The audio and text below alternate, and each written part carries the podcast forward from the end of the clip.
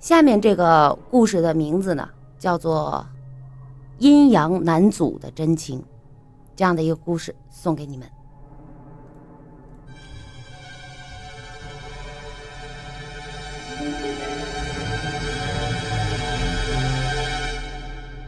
一，深夜短信。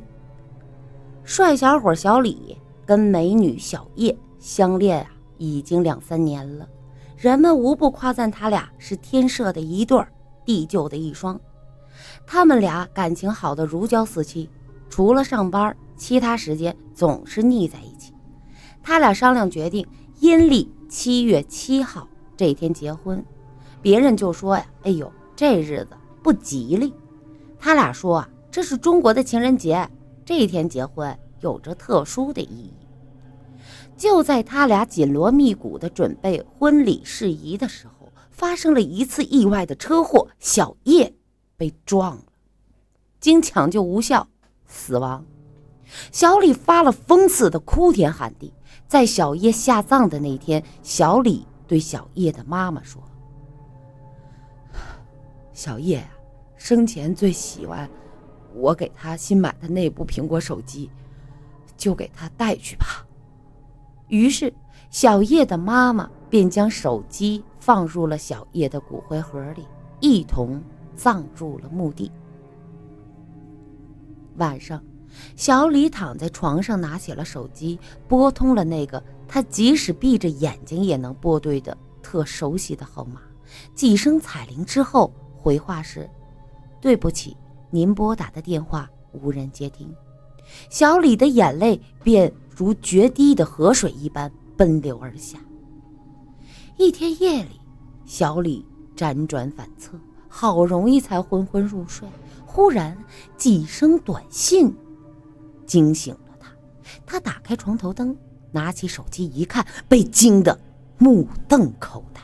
他以为自己眼花了，揉了揉眼睛再看，不错。原来发出短信的号码竟然是小叶的手机，小李的心一下子乱得一塌糊涂，出现了幻觉吗？小叶没死，又复活了。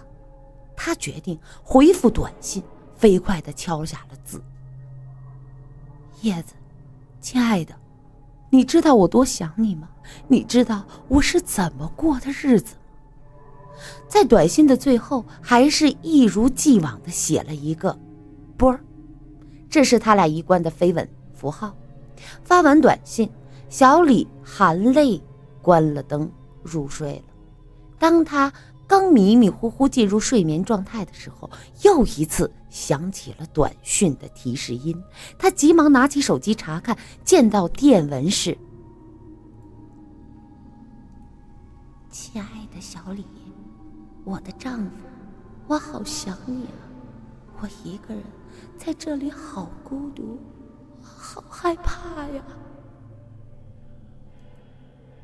此时，小李紧张的头发梢都竖起来，但他心爱的小叶在那边孤独而且害怕，尤其是最后那凄楚的哭声，他禁不住也放声大哭起来。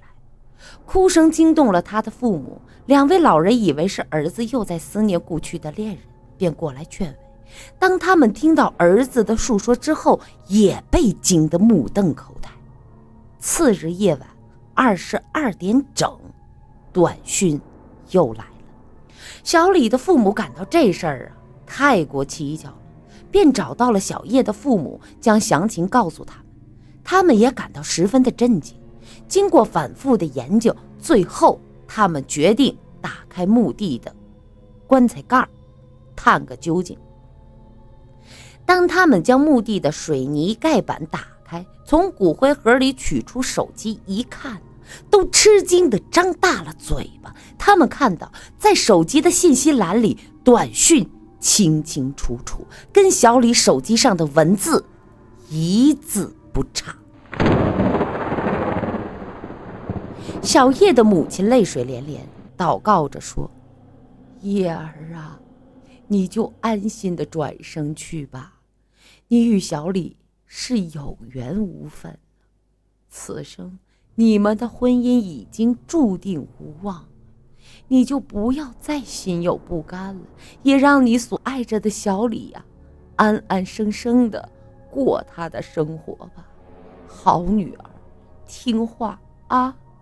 手机呀，我拿走了，别记恨妈妈。在小李的嚎啕大哭声中，鞭炮齐鸣，水泥盖板重新。缓缓地覆盖上了那个精致的骨灰盒。接着，小叶的母亲在墓碑前摆满了鲜花和果品。二，惩恶，惩罚恶徒。自从小叶的妈妈取走了那部陪葬的苹果手机之后，再也没有发生过什么异样。小李与小叶之间的手机信息真的断绝了。平静的日子过得很快，中元节到了。小李下班之后，急忙骑上摩托车，带上祭品，急匆匆地向小叶的墓地飞驰而去。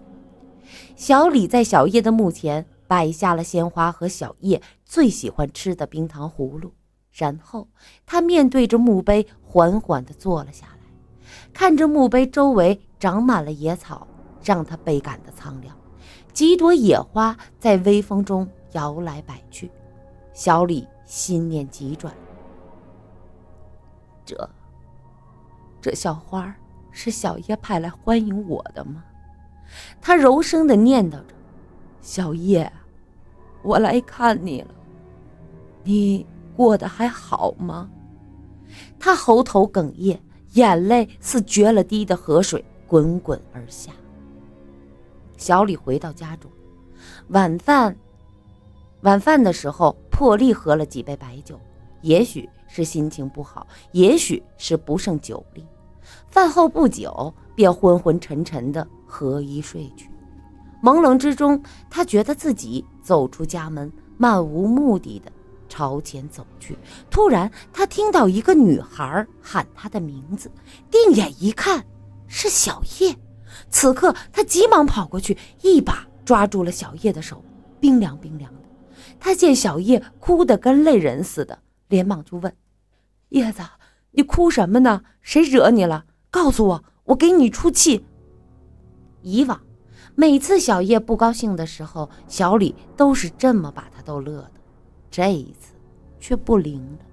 但见小叶哭得更厉害了，小李把他搂入怀中，问。什么事儿啊？让你受委屈了呀？小李抽抽搭搭一阵之后，说道：“小叶说，我们小区有两个无赖，总是欺负我，他俩整天纠缠我，让我不得安宁。刚才还强拉硬扯的要我陪他们去跳舞，我坚决的拒绝，结果被他们扇了耳光。你看看，我左边脸还肿着呢。”说完了，又哭。小李捧着他的脸，仔细的端详，果然一片红肿。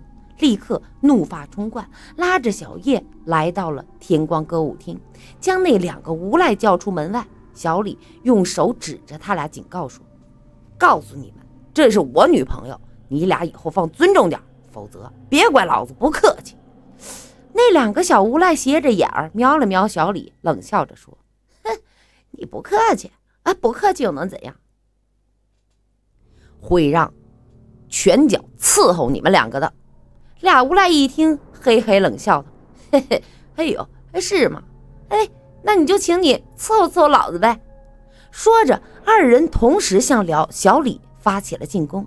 小叶高声的叫道：“小李，当心啊！”小李练跆拳道已经到了黑带，对付这两个小混混，当然不感到吃力。几个回合一过，那大个子的鼻梁上挨了小李一记重拳，腹部挨了一记侧踢，倒地呻吟不止，爬不起来了。小个子突然抽出了一柄匕首，一个突刺动作，匕首刺向了小李的咽喉。小李急忙挥左手招架，不料却被匕首划伤。小李愤怒之极，飞起一脚将匕首踢飞，一招回环踢将两个。将小个子踢得口吐鲜血，脖子也歪到了一边，成了歪脖子。小李指着躺在地上呻吟的两个小无赖，训斥着说：“以后如果再敢招惹我女朋友，你们可能就不会像今天这么幸运。”随即大声喝道：“听到了吗？”两个无赖急忙答：“听到了，听到了。哎，以后再也不敢骚扰骚扰叶姑娘了。”小李随着小叶到了他的家里，小叶见小李的左臂流着血，急忙拿出自己的手绢给小李包扎好伤口。久别重逢，自是温存有加。二人腻了好一阵子，小李看了看腕上的手表，不知不觉间已经过了一个多小时了。小李担心影响小叶休息，便起身告辞。小叶送送出门外老远，才挥手而别。当小李走出一段距离，习惯的转头再看看小叶的时候，眼前的景象让他吃惊万分。哪里有小叶的房子？一片墓碑林立的坟地而已。他机灵灵地打了一个寒战，惊醒过来，竟然是南柯一梦。他翻身坐起，感到口渴难耐，便端杯子去倒水。忽然，他看到左臂上赫然扎着一方精致的小手绢，他认得这是小叶的。小李的心通通直跳，一时间他真的难以分清哪个才是梦境，哪个才是现实。小李一真一幻的度过了一夜。次日晚上，他期盼着还能在梦中遇到小叶，于是早早的就躺在床上，可是却无论如何也不能入睡。时间已经指向指向了十二点，他仍然。毫无困意。这时，他听到有人轻叩自己的房门，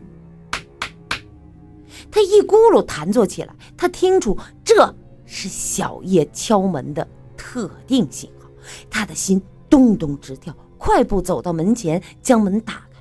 啊！真的，真的，这真的是小叶出现了在了门口，但。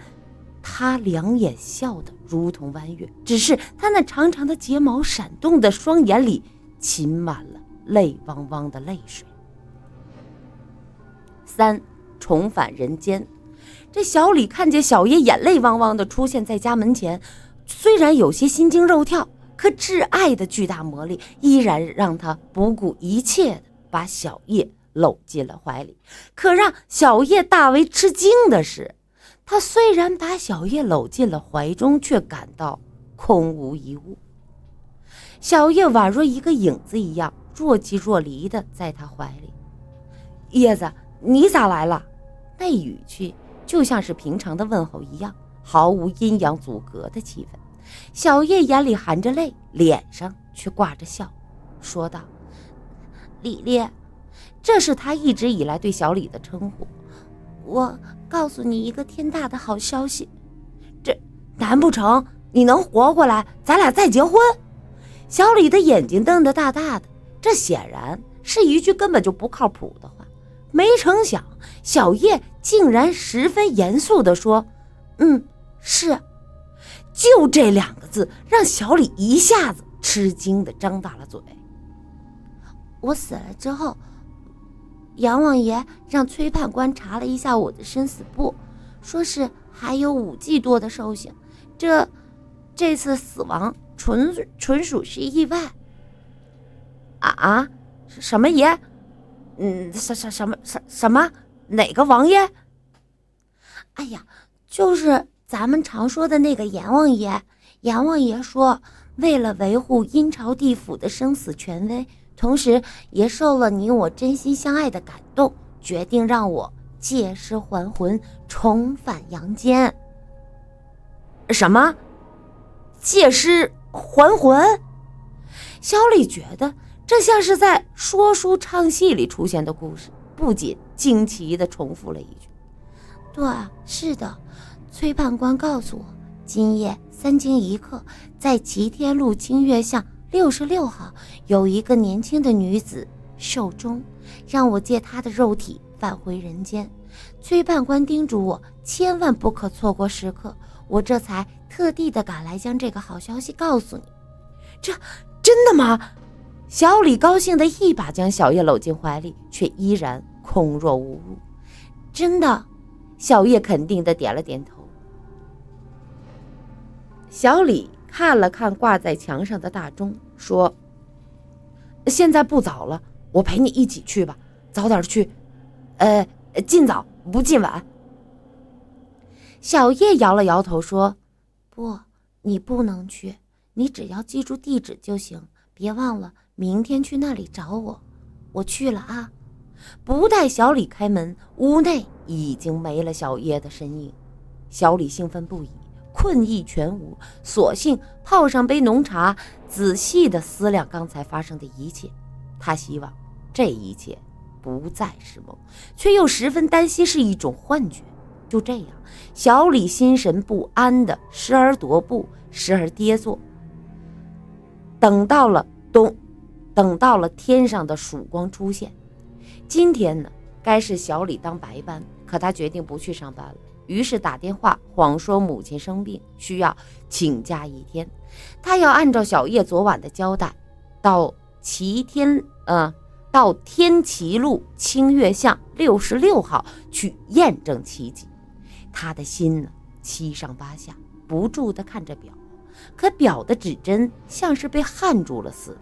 总也走不动，好容易熬到了八点半，他时而不知其味的用了早餐，便坐上出租车，直奔清月巷六十六号而去。清月巷啊，是一个不太长的巷口。小李的车刚进巷口，便看到一家门口聚集着不少人。小李急忙下车，快步的走进人群，听到人群正七嘴八舌的议论着昨天晚上。发生的怪事。清月巷六十六号住着一个五口之家，林家和夫妇和林家和的父母，还有女儿林小丽。一家人虽然算不上富裕，却却也不愁冻饿，日子过得平平淡淡。不料这平静的日子，在三天前因女儿林小丽的突然生病而被打乱了。林小丽在金泰公司上班。三天前突然高烧不退，到医院就诊，说是扁桃体发炎，注射了抗生素。退了烧之后呢？可从那之后啊，林小丽便昏睡不起。爸爸妈妈要送她去医院，小丽抵死不从。昨天夜里，守在女儿身旁的母亲突然听到女儿大声的喊：“我不，我不去，我不去！”声音凄厉。母亲急忙呼喊女儿的名字，却得不到回答。这时，父亲林家和和爷爷奶奶都来到小丽的床前，他们呼唤林小丽的名字，不见回应。林家和伸手一探女儿鼻息，大吃一惊，竟然没了呼吸。全家人哭作一团。林家和拿起手机准备拨打幺二零，这时只见林小季、林小丽呀。突然坐了起来，目环目四顾，一脸茫然。一家人见孩子醒来，自是高兴不已。母亲米瑞芬心疼地搂住女儿，眼泪呀满脸，泪流满面的就说：“哎呦，小丽呀，你可把妈妈吓死了。”这爷爷奶奶、爸爸都不停地擦着眼泪，也不知道是高兴还是悲伤。让全家惊奇不已的是啊。小丽醒来之后，像是对全家的亲人都不认识，只是愣愣地看着周围的一切，不言不语。大家以为她昏迷刚刚苏醒，就没在意。父母准备送她去医院，她的头摇得跟拨浪鼓似的，坚决不去，连说自己没有病。父母见她坚决的态度，也就只好由她。这时，林小艺丽穿好了衣服下床，以为她要去卫生间。不料他却打开大门走了出去，说是要回家。父母急忙将他拉回屋内，强迫他睡觉休息。也许啊是折腾累了，在父母爷爷奶奶的劝慰下，不大一会儿他便入睡了。今天一大早，林小丽就起了床，非得闹着要回家。这父母觉得女儿是被高烧烧的神经有些错乱，自然不能任由她乱跑。这母女俩就在门前拉扯着，招聚了许多人的围观。这小李听着众人们的议论，知道这是小叶真的来这里借尸还魂了，他的心咚咚咚的跳个不停。他不知道下边会发生什么，他心想：这难道这世上真的有借尸还魂的事儿？他迈步跨进了院子，看到屋子屋子正中的椅子上坐着一个头发散乱、肤色黝黑、小眼睛塌鼻梁、大嘴叉的女孩。女孩身旁站着两个人，想必呢就是她父母。小李正在心中迟疑，突然听得女孩一声高喊。李李，你咋才来？接着从椅子上弹身而起，飞奔到小李跟前，一下子扑进了小李怀中，紧紧的抱住小李，放声大哭。这女孩父母见状，断定啊是女儿精神出了毛病。见女儿紧紧的抱着一个陌生的小伙子，痛哭不止，一时不知所措，痛哭呃痛哭了很久，父母才劝她回屋里。她拉着小李的手。说啊，这个是自己男朋友。父母呢，云里雾里，心里就合计：哎呦，这也没听说女儿有男朋友啊。女孩的父母询问小李说：“这你是否跟我女儿谈过恋爱啊？”呃，是，是。见小李也不像过去对待自己那样热情了，不知是何其原因，小叶便顺手啊。从梳妆台上拿起一方镜子，对着镜子一看自己的面容啊，立即把镜子摔得粉碎，接着便大哭不止，口中不停地说：“哼，丑死了，丑死了！哎呦天哪，我还不如不活过来呢！”父母见状，目瞪口呆。小李反倒安呃，小李呢反倒来安慰说：“哎呦，别哭了啊，我爱你。”不是因为你漂亮，只要你是叶子，什么模样，我一生都爱你啊！小叶的眼泪模糊的看着小李，真的吗？真的。小李重重的点了点头。小叶的灵魂在林小丽的血肉之躯上得到了生还，他重新拿起镜子，十分不情愿的看着镜子中的自己，那不敢恭维的形象。他知道自己虽然回到了阳间，却也付出了相当惨重的代价。小叶心中翻江倒海般的难受，容貌丑陋是小叶必须面对的现实。这各种现实让小叶苦恼的同时，却也让他从心中滋生出了无限的幸运感，因为无论如何，血肉之躯总比……飘忽不定、无影无形的鬼魂要强上百倍、万倍。更能让小叶感到幸福的是，他的李李并没有因为他的形象变丑而抛弃他。这时的小叶强烈的思念着自己的父母亲人，他多么想立即的将自己死而复生的喜讯告诉自己的父母亲人。他知道父母一定因为自己的逝去。仍然沉浸在无尽的悲痛当中，自己的死而复生是医治父母悲痛的最好的解脱良药。可是他知道，在此之前，必须先把事情的来龙去脉告诉林小丽的父母，让他们能够接受他们所看到的女儿只是躯壳的现实，让他们能够接受自己的灵魂。当然，我会像他们的女儿一样。啊，在世的时候一样孝敬他们，可是他又担心，若不能恰到好处的表达的话，也同样会伤了这对父母的心，怎么办呢？此刻的小叶不再因为自己的容貌忧愁了，而在为如何表述自己的真正身份犯愁了。他要跟小李私下的好好商量一下，拿出一套最佳方案。四。天随人愿。自从小叶生还之后啊，小李每天下班总要来清月巷六十六号看望他。小丽的父母虽然觉着奇怪，因为之前从没有见过女儿把男朋友领回家，可看着小李一表人才，说话温文尔雅，就凭着女儿的容貌能找这么个男朋友，也算是很不错了。因此对小李也是相当的热情。在林小丽的闺房里，小叶说出了自己想把秘密告知双方老人的打算。小李紧锁双眉，思考了好大一会儿，说：“我觉得近期还是不公开为好。这除了考虑双方老人感情一下子接受不了之外啊，还有许多身份确定的棘手问题。暂时仍然保持现状的人际关系啊，这样比较合适。等以后啊，时机成熟了再予以公开吧。”小叶经过仔细的思考，也认为这样办比较稳妥。于是，小叶依然以林小丽的身份喊爸爸妈妈、爷爷奶奶。随着林小丽身体的逐渐康复，一家人的生活又恢复了波澜不兴的平静状态。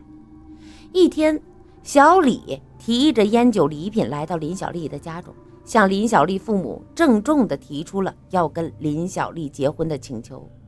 小李的请求在两位老人的意料之中，因为昨天小叶已经向林小丽的父母说过，今天呢，小李要来求亲的事儿。今天见小李果然前来提亲，这心中啊，自然是十分高兴。小李与小叶又商量，让男女双方的老人呢见个面。于是小李安排了一桌酒宴，双方老人席间呢，把日子好定下来。新婚之夜，洞房之内，浓浓的喜庆气氛。这洞房花烛本是小叶昼思夜想的，可此刻的他却好像高兴不起来，眉头微微锁着，好像心中有一丝苦涩，驱赶不去。小李深知小叶此刻为什么高兴不起来，那是因为他不满意自己的容貌，他一直没有忘记。自己生前的漂亮容颜，故而坐在沙发上总是发呆。于是小李轻轻地将小叶揽入怀中，轻声地说：“叶子，不要再为自己的容貌苦恼。你我相爱已经多年，你我的婚姻本来已经没有指望了。感谢上天慈悲，让我俩又能圆满成婚，这是想也不该想的事儿。我们应该感到满足，叶子。”只要是你的灵魂在，哪怕容貌比现在再丑一百倍，我依然会全心的接受，全心的爱你。小李说的十分真诚，小叶禁不住逼，禁不住涕泪奔流。婚后第三天，按当地风俗，新娘子应该回娘家，叫做回门。早饭过后，小李、小叶辞别父母，来到了林小丽的娘家。林家和一家自是热情的接待，早就做好了准备，鸡鸭鱼肉等美食应有尽有。席间，林小丽的爷爷奶奶、父母二人全都作陪。爷爷奶奶和小丽的父母看着小夫妻俩人呢相亲相爱，乐得那是合不拢嘴。全家人正在欢声笑语的饮酒，忽然有人敲门。小李起身开门，看见年约的。一位年约四十岁的女人站在门前，小叶也站起身来，走进那女人，问：“呃，您，您有事儿吗？”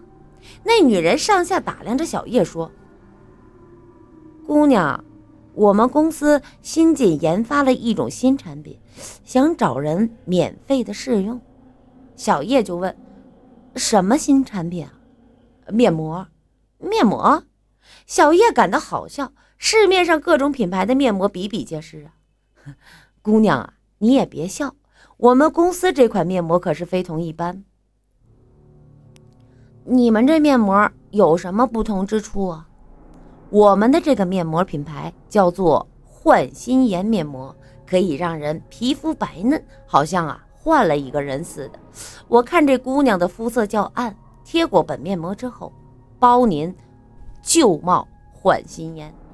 这时，那女人就从这个手提包里啊取出了一张面膜，果然外包装上印有“换新颜”三个字。那女人把外包装打开，一股浓烈的药香瞬间弥漫了全屋。那女人说：“姑娘不用担心，这面膜十分安全，对皮肤绝无伤害，而且再黑的皮肤只需一张。”即可达到满意的效果。说着，不待小叶有任何反应，便迅速的将面膜贴到了小叶脸上。小叶顿时感到清凉舒适，可是接着便感觉如火一般的火烧一般的疼痛难忍，他就高喊：“哎呦，疼疼！”他一边高喊，一边用手啊去接面膜。然而那面膜啊，就像是从肉里生出来一样，任小叶如何的使劲，那面膜却是纹丝不动。再找再找那个女人呢，已是踪迹全无。全家人知道这是受骗上当了，可是为时已晚。如今最迫切的事就是把这面膜揭下来。小李急忙去打了一盆凉水，让小叶洗一洗，看能否舒服一些。小叶感觉这脸部啊都快被烧熟了，急忙啊把脸埋在凉水里。说也奇怪。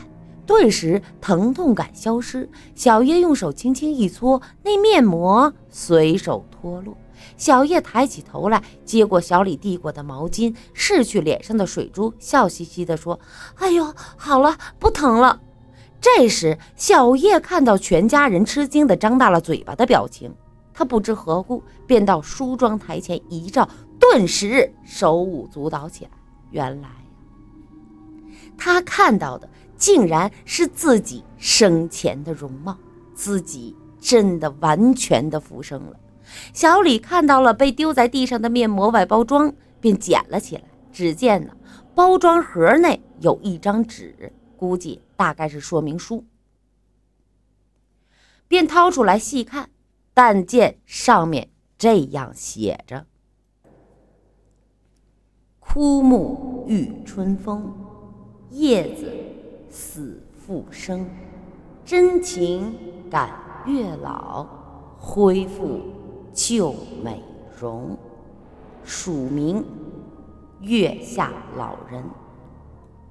小李将说明书的内容念了一遍，四位老人云里雾里，不知所以。小李将事情的原委仔仔细细的给四位老人说了个清清楚楚、明明白白。四位老人是惊得目瞪口呆。数日之后。天马大酒店的金枝包间里弥漫着喜气洋洋的气氛。林小丽的爷爷奶奶、亲父亲、母亲，小李的父母、小叶的父母，面对着死而复生的小叶和这对生死难断的真情鸳鸯，个个满脸喜色，却都有着一种无以名状、无以言表的感受。